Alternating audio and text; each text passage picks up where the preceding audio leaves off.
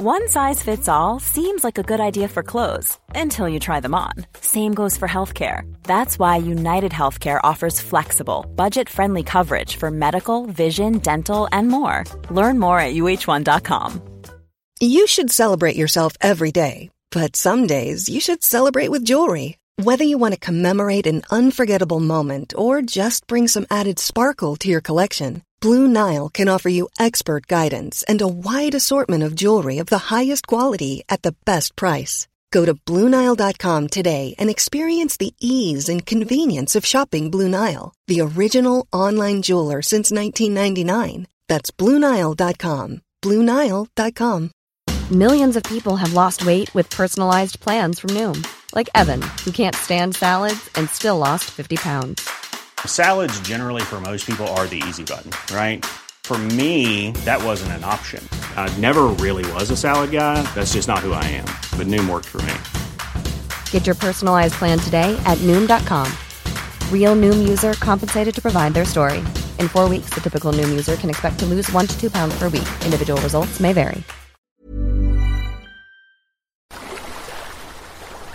Se han dado situaciones inéditas eh, o increíbles. Por caso quiero decir que se acabara la merluza.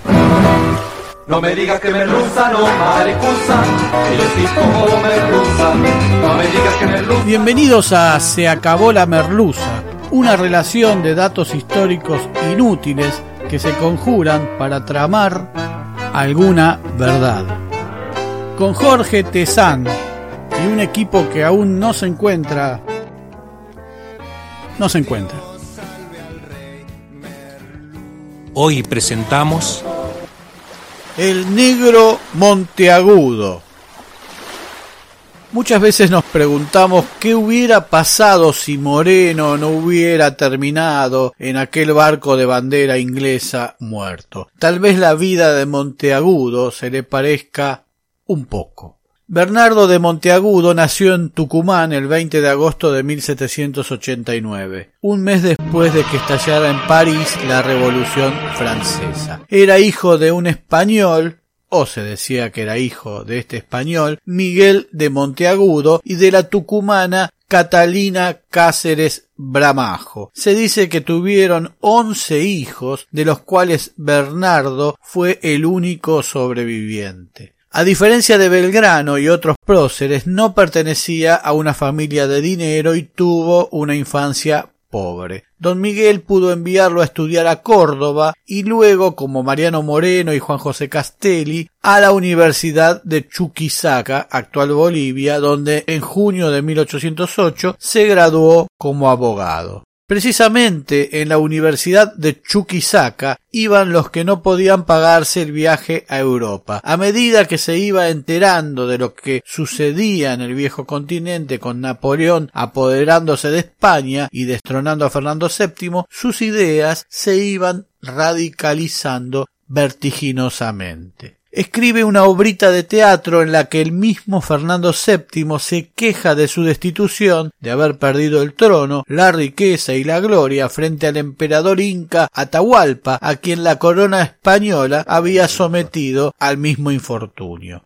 Fue uno de los promotores de la rebelión de Chuquisaca del 25 de mayo de 1809, en la que participara Juana Azurduy contra los abusos de la administración virreinal y a favor de un gobierno propio, que sería la chispa de la revolución que estallaría un año después en Buenos Aires. Con apenas 19 años de edad, será el redactor de la proclama donde dice Hasta aquí hemos tolerado esta especie de destierro en el seno mismo de nuestra patria. Hemos visto con indiferencia por más de tres siglos inmolada nuestra primitiva libertad al despotismo y tiranía de un usurpador injusto que degradándonos de la especie humana nos ha perpetuado por salvajes y mirado como esclavos. Hemos guardado un silencio bastante análogo a la estupidez que se nos atribuye por el inculto español, sufriendo con tranquilidad que el mérito de los americanos haya sido siempre un presagio cierto de su humillación y ruina.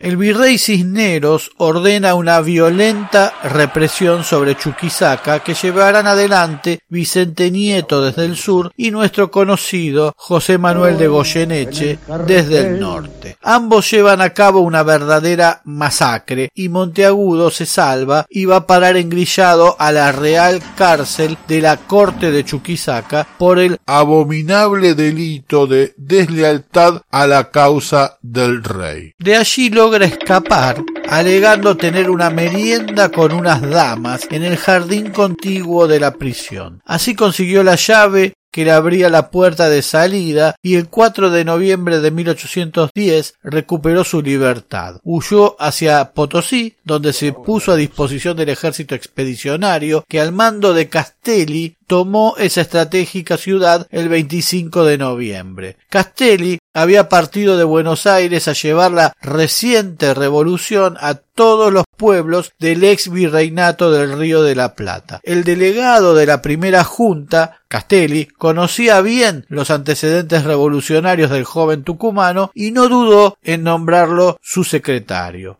Ambos empezaron a despertar los nervios de realistas y sabedristas por igual, ya que veían en ellos a los esbirros del sistema robesperiano de la Revolución Francesa. Allí en Potosí, Monteagudo observa cómo, en cumplimiento de las órdenes de Moreno, se destierra a los primeros 53 españoles hacia Salta, con el fin de que no quede uno solo en aquella villa.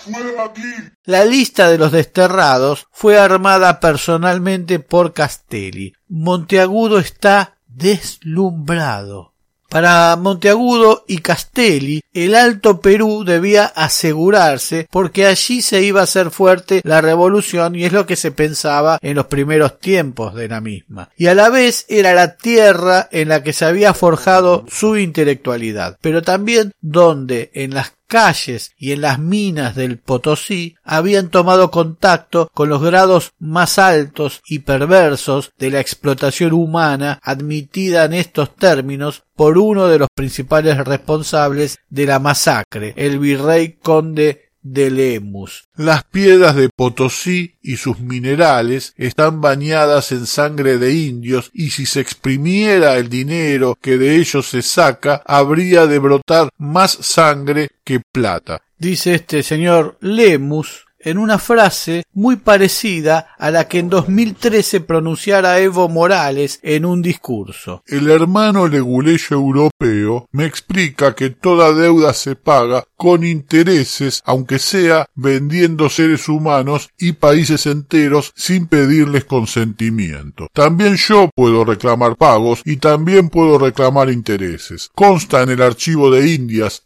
papel sobre papel, recibo sobre recibo y firma sobre firma, que solamente entre el año 1503 y 1660 llegaron a San Lucas de Barrameda 185 mil kilos de oro y 16 millones de kilos de plata provenientes de América. Así también Monteagudo y Castelli se habían enterado de una epopeya sepultada por la historia oficial del virreinato, la gran rebelión del amigo Tupac Amaru. Pero vean con quiénes se relaciona este tipo. El 15 de diciembre de 1810 tiene su momento de gloria porque en la plaza mayor de la Villa Imperial del Potosí, entre las 10 y 11 de la mañana, se fusiló a los enemigos de la revolución y principales ejecutores de las masacres de Chuquisaca y La Paz. Las tropas comandadas por el general González Balcarce pasaron por las armas al general Vicente Nieto, al capitán de navío José de Córdoba y Rojas y el intendente de Potosí Francisco de Paula Sanz, luego de que se negaran a jurar lealtad a la revolución. Entre los espectadores, Monteagudo disfrutaba ver cómo los asesinos que aniquilaron a los revolucionarios de 1809 morían ante sus ojos. La situación de poder en la que se encuentra el ejército patriota y su confianza en el desarrollo de la revolución los lleva a firmar una tregua que los realistas incumplen y atacan a las tropas americanas que son vencidas desastrosamente. Monteagudo huye a Buenos Aires, dirige un tiempo la Gaceta de Buenos Aires, un diario, y ante el reproche de Rivadavia por un artículo en el que insta a las mujeres jóvenes de la ciudad a entregarse sexualmente a los enemigos a fin de sacarles información, funda su propio periódico, Mártir o Libre. El 13 de enero de 1812 participa de la fundación de la Sociedad Patriótica, que sigue los preceptos morenistas y comienza a dirigir su órgano de difusión, el Grito del Sur. La Sociedad Patriótica, junto a la recién fundada Logia Lautaro, con San Martín a la cabeza, participará el 8 de octubre de 1812 del famoso derrocamiento del primer triunvirato y la instalación del segundo, que convocará a la Asamblea del año 13, en la que Monteagudo participará como diputado por Mendoza. El apodo de mulato Persiguió a Bernardo de Monteagudo durante toda su vida y volvería a leerlo o a escucharlo cada vez que alguien pretendía menospreciarlo. Hasta su enconado enemigo, Juan Martín de Pueyrredón, echaría mano a ese argumento racista para cuestionar su representatividad en la propia Asamblea del año 13, provocando la réplica airada de Monteagudo. Tiempo ha que sufría en el silencio de mi corazón la infamia con que usted se propuso cubrir mi nombre, por pretexto anécdotas ridículas en orden a la calidad de mis padres y aun suponiendo haber visto instrumentos públicos en charcas relativos al origen de mi madre. La Asamblea adoptará una serie de medidas que Castelli y Monteagudo habían concretado en el Alto Perú, la abolición de los tributos a los indios, la eliminación de la Inquisición, la supresión de los títulos de nobleza y de los instrumentos de tortura. En 1815, tras la caída del director de las Provincias Unidas, Carlos María de Alvear, Monteagudo es desterrado y viaja a Europa. Residirá en Londres, París y en la casa de Juan Larrea en Burdeos pudo regresar al país en 1817, cuando San Martín lo nombra auditor de guerra del ejército de los Andes con el grado de teniente coronel. Redactó el acta de la independencia de Chile que firmó O'Higgins el primero de enero de 1818. A comienzos de 1820 fundó en Santiago el periódico El Censor de la Revolución Hey, it's Danny Pellegrino from Everything Iconic. Ready to upgrade your style game without blowing your budget? Check out Quince. They've got all the good stuff, shirts and polos, activewear and fine leather goods, all at 50 to 80% less than other high-end brands. And the best part? They're all about safe, ethical and responsible manufacturing. Get that luxury vibe without the luxury price tag. Hit up quince.com slash upgrade for free shipping and 365 day returns on your next order. That's quince.com slash upgrade. Millions of people have lost weight with personalized plans from Noom, like Evan, who can't stand salads and still lost 50 pounds. Salads, generally, for most people, are the easy button, right? For me, that wasn't an option. I never really was a salad guy. That's just not who I am. But Noom worked for me. Get your personalized plan today at Noom.com. Real Noom user compensated to provide their story. In four weeks, the typical Noom user can expect to lose one to two pounds per week. Individual results may vary. y participó de los preparativos de la expedición libertadora al Perú. Colaboró estrechamente con San Martín, quien lo nombrará poco después de entrar en Lima su ministro de Guerra y Marina y posteriormente ministro de Gobierno y Relaciones Exteriores. Impulsó muchas de las medidas tomadas por San Martín porque era su mano derecha en Perú, como la fundación de la Biblioteca de Lima y de la Sociedad Patriótica Local. Impulsó la expropiación de las fortunas de los españoles enemigos de la Revolución. Ya no se encuentran esos grandes propietarios que unidos al gobierno absorbían todos los productos de nuestro suelo. Subdivididas las fortunas, hoy vive con decencia una porción considerable de americanos que no hace mucho tenían que mendigar al amparo de los españoles. Dijo.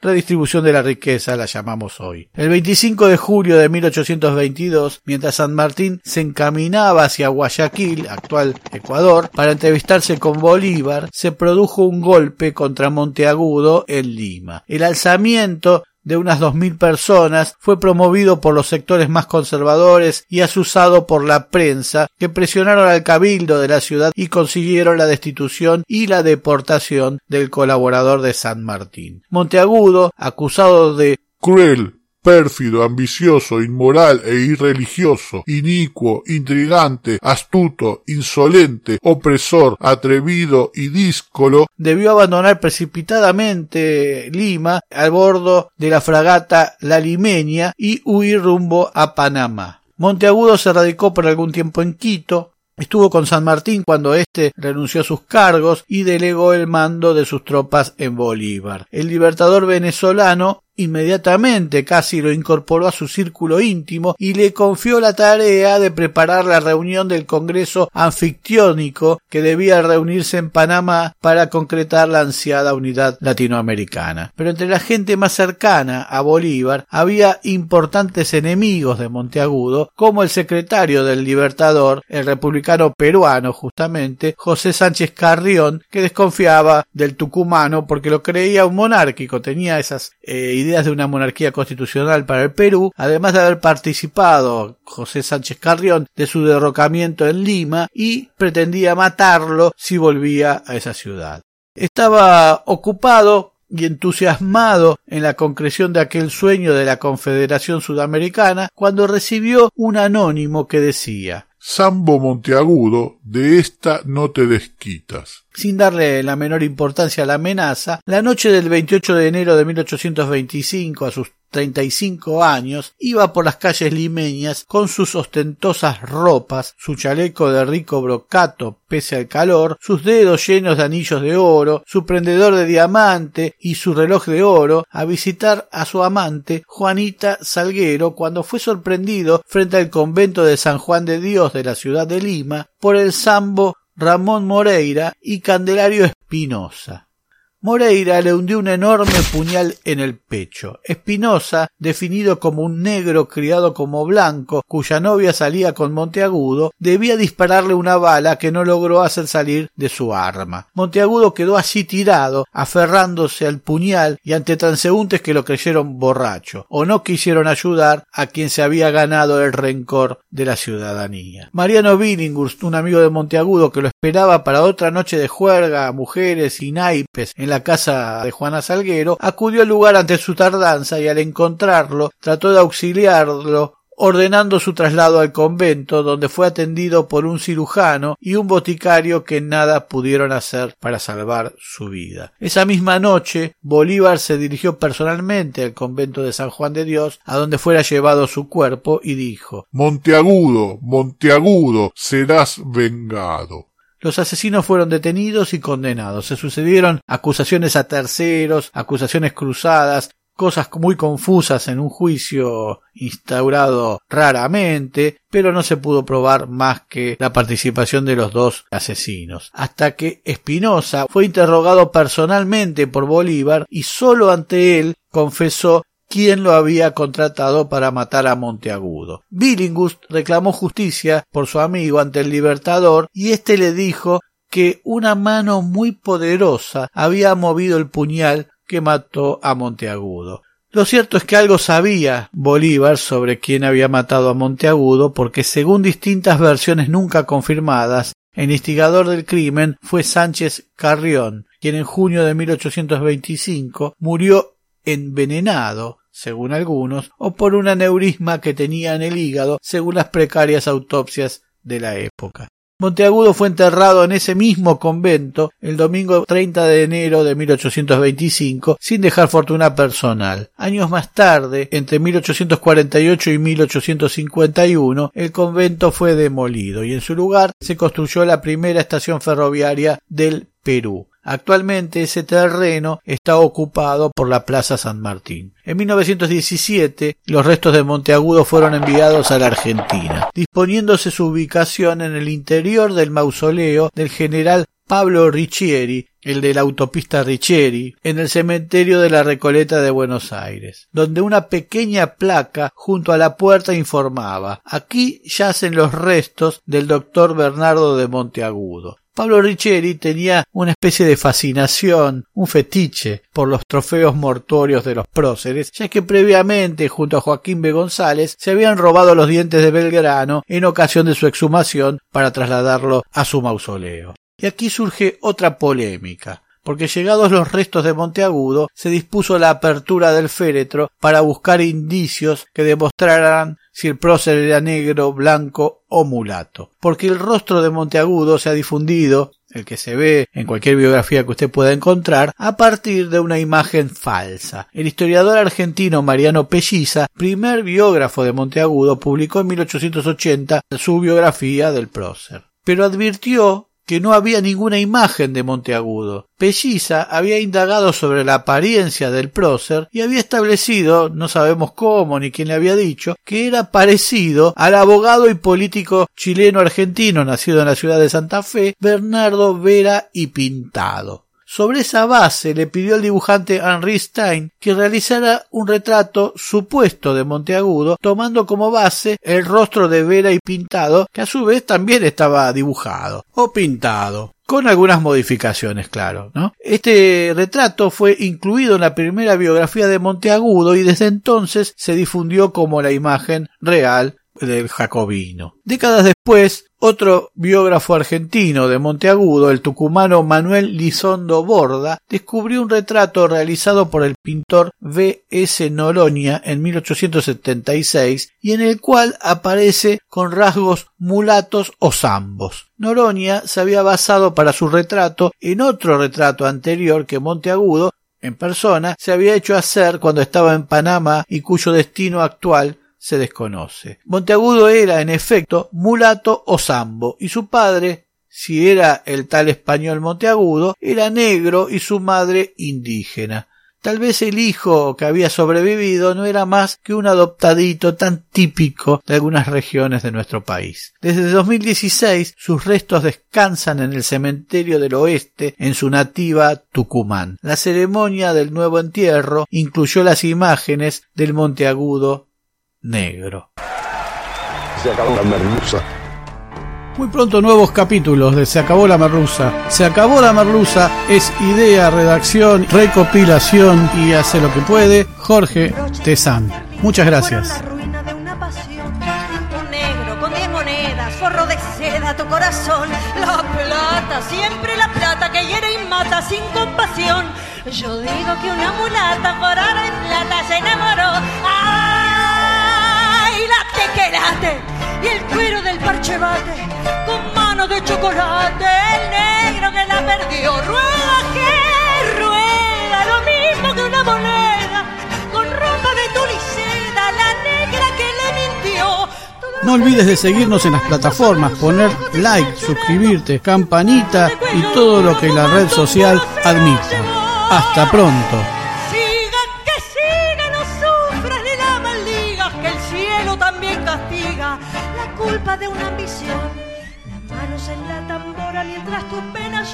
Que llora.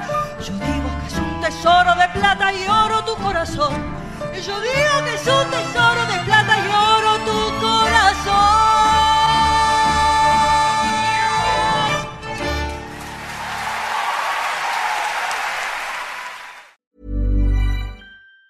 Even on a budget, quality is non-negotiable. That's why Quince is the place to score high-end essentials at 50 to 80% less than similar brands. Get your hands on buttery soft cashmere sweaters from just 60 bucks, Italian leather jackets, and so much more. And the best part about Quince, they exclusively partner with factories committed to safe, ethical, and responsible manufacturing. Elevate your style without the elevated price tag with Quince. Go to quince.com slash upgrade for free shipping and 365-day returns. Planning for your next trip? Elevate your travel style with Quince. Quince has all the jet setting essentials you'll want for your next getaway, like European linen, premium luggage options, buttery soft Italian leather bags, and so much more. And is all priced at 50 to 80% less than similar brands. Plus, Quince only works with factories that use safe and ethical manufacturing practices.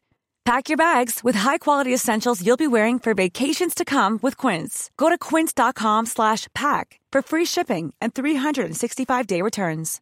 When you make decisions for your company, you look for the no-brainers. And if you have a lot of mailing to do, stamps.com is the ultimate no-brainer. It streamlines your processes to make your business more efficient, which makes you less busy. Mail checks, invoices, legal documents, and everything you need to keep your business running with stamps.com. Seamlessly connect with every major marketplace and shopping cart. Schedule package pickups and see your cheapest and fastest shipping options from different carriers. With rates up to 89% off USPS and UPS rates. And with the Stamps.com mobile app, you can take care of mailing and shipping wherever you are. Make the same no-brainer decision as over 1 million other businesses with Stamps.com. Sign up with Code PROGRAM for a four-week trial, plus free postage and a free digital scale. No long-term commitments or contracts. That's Stamps.com. Code PROGRAM.